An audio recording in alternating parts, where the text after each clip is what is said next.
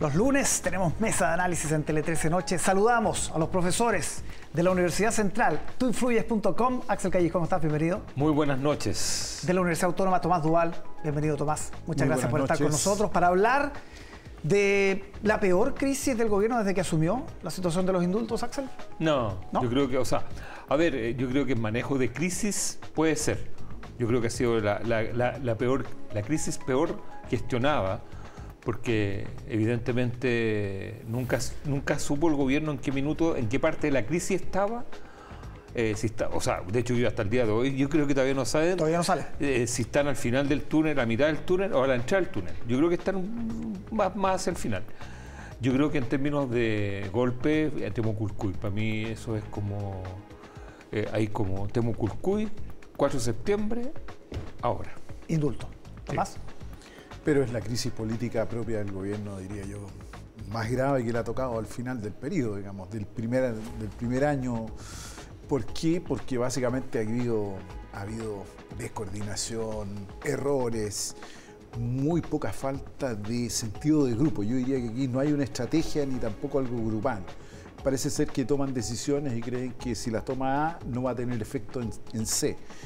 Más bien dicho, el indulto tiene efecto en todo el gobierno y esas cosas son las que uno echa de menos. Ahora, esperemos que los cambios y las salidas del, jefe de gabinete, de la ministra de Justicia, ahora tenemos un ministro de Justicia, puedan un poco enderezar la agenda, pero el tema de los indultos todavía está presente. ¿Cómo ven esos nombres, los nombres nuevos de Luis Cordero como ministro, Carlos Durán como nuevo jefe de gabinete? A mí me parece que el ministro de Justicia es un buen nombre, un académico respetado y conocido, y, creo que eso, eso va, va a darle mayor coordinación al gobierno con el otro poder del Estado, que es el Poder Judicial.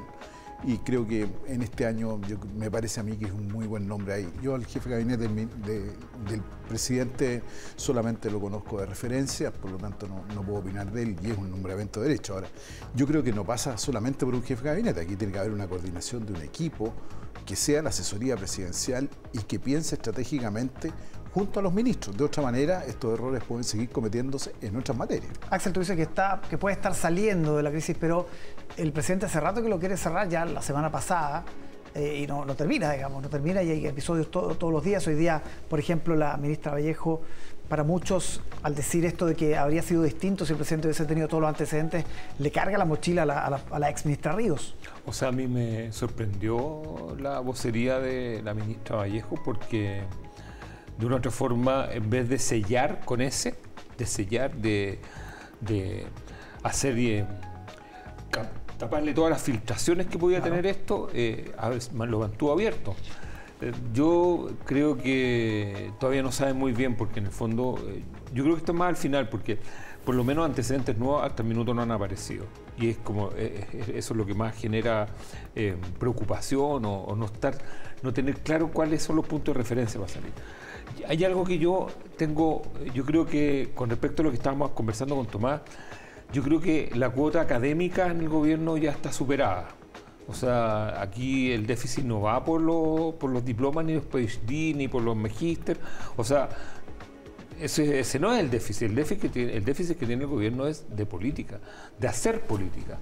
Y como hemos comentado en otras partes, Y de comunicar la política. Claro, pero sobre todo, Tomás, yo creo que tiene que ver con entender que es un gobierno de minoría, que es un gobierno que tiene que tener mucha gestión política y que sí se puede hacer gestión política sin ser alguien que venga de la experiencia. Y yo siempre pongo el caso, por ejemplo, la ministra del Trabajo, que era una persona que debutaba, eh, tenía, había trabajado en el Estado, pero no era una persona así mega conocida. Entonces, acá de académicos y académicas tenemos demasiado. Aquí lo que necesitamos es gestión política eh, y buena comunicación, porque si no aparecen más ministros, yo siempre lo repito, la agenda le va a ser cada vez más esquiva. El Pero bien cuánto- escaso. Pero, perdona que te interrumpa, pero ¿cuántos ministros son conocidos? Ese es un problema que tiene el gobierno. bueno, es que este de, gabinete- 25, de 25 ministros podrían ser bien los conocidos y el otro O sea, y el otro no están. definamos conocido. Para mí conocido es evidentemente alguien que lo conoce más del 40, conocimiento 50%. público. Toa, claro. Marcel. El problema es que tenemos 7, 8 ministros que tienen grado de conocimiento sustantivo. El resto, desconocido. Ahora, eso puede ser una oportunidad, porque si hay un segundo piso con una estrategia, bueno, esos ministros pueden ser muy fáciles de retomar una agenda para encauzarla. Pero vamos a ver si eso Pero, está. digamos. pero, pero Tomás, eh, la, antigua polémica de estoy empoderar, mirando como oportunidad. ¿no? yo sé, pero la antigua polémica de empoderar o no al segundo piso, eh, un poco lo que el aprendizaje de los 30 años es que terminan debilitando a los ministros, porque se insegurizan. Es más, hay presidentes, no los vamos a nombrar, que echan a competir a los ministros. O sea, en, en, algunos, usted me imagino... ¿A cuál te refieres? Eh, echan a competir con... todos los ministros compiten también. Tienen su corazón y su alma. No, todos tienen su corazón y su alma. ¿no? con el mismo tema. Entonces, eh, y lo echan, y a cada uno le dan su, su pastillita, así como usted siga por acá y usted siga por acá. Eh, pero los segundos pisos pueden transformarse en un problema aún mayor, sobre todo si no tienen experiencia. Si son para ser consultores ser, o, consultados, bien, pero cuando se ponen a diseñar la política chica, ojo. bueno, pero aquí, también puede tener una oportunidad la ministra del Interior. Yo creo que la niña toda en este escenario puede tener una oportunidad de ser la conducción política y el comité político. Me parece que ahí tiene su oportunidad importante. Vamos a ver si lo implementa o no. Sí, eh, te iba a preguntar porque las grandes pérdidas en esta pasada fueron para, para Pro Dignidad, ¿no?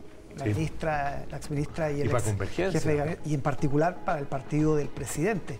Eh, tú decías en alguna, en alguna entrevista en la tarde que también se va reconfigurando la, los equilibrios de poder al interior de Palacio, ¿no?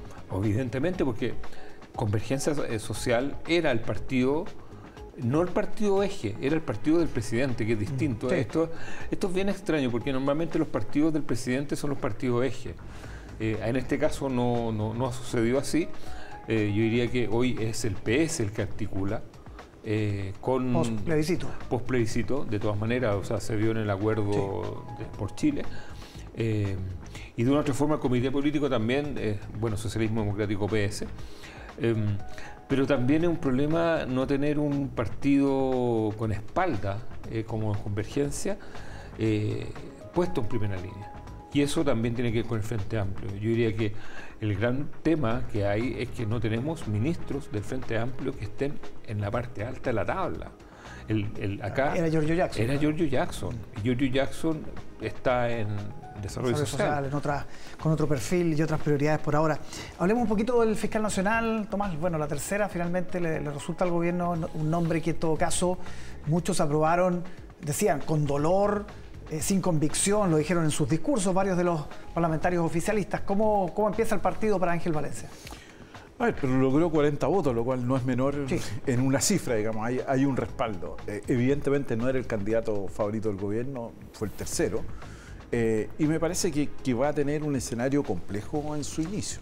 Primero viene de fuera del Ministerio Público, pero sí es un abogado que ha estado en toda la reforma procesal y me parece que conoce muy bien la materia. Entonces, de ahí uno puede tener esperanzas de que la, aguja del Ministerio Público en este momento en que la seguridad es esencial pueda ser un elemento importante. ¿Tu lectura, O sea, yo creo que, como coincido con Tomás, yo creo que él tiene un desafío muy grande que es empezar a contribuir a eh, detener la anomia que hay en Chile, primero, a nivel de las cosas pequeñas, eh, con señales muy claras de que la ley es pareja para todos. Es decir, lo primero que tiene que hacer él, no lo voy a decir yo, pero es desmantelar la doctrina Abbott, esta doctrina que hay personas de primera y segunda categoría. Y para eso yo creo que yo, yo siempre me río en la radio eh, que decimos que en Perú todos terminan presos, pero en Chile no termina preso nadie. O sea, tenemos como los extremos. Los presidentes. Exacto, el presidente y los políticos. En Perú todos van para la cárcel y en Chile ninguno va para la cárcel. Algunos, algunos.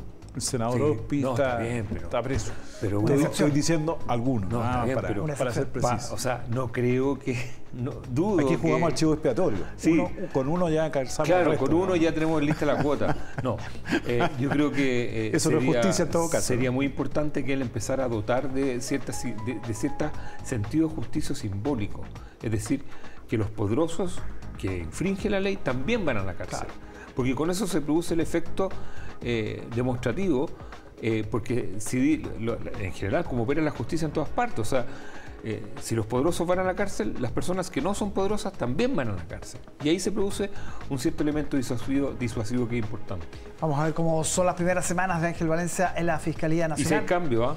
De- se hacen los debería. cambios porque tiene prometido una cantidad de cambios. tiene- es que desplegó varias entrevistas antes de. y yo lo vi en el eh, Senado, así que. de ser si- elegido. Si el, si el Tiene que hacer los cambios, no, si- no le queda otra. Si, si cumple el PowerPoint, vamos a tener ahí.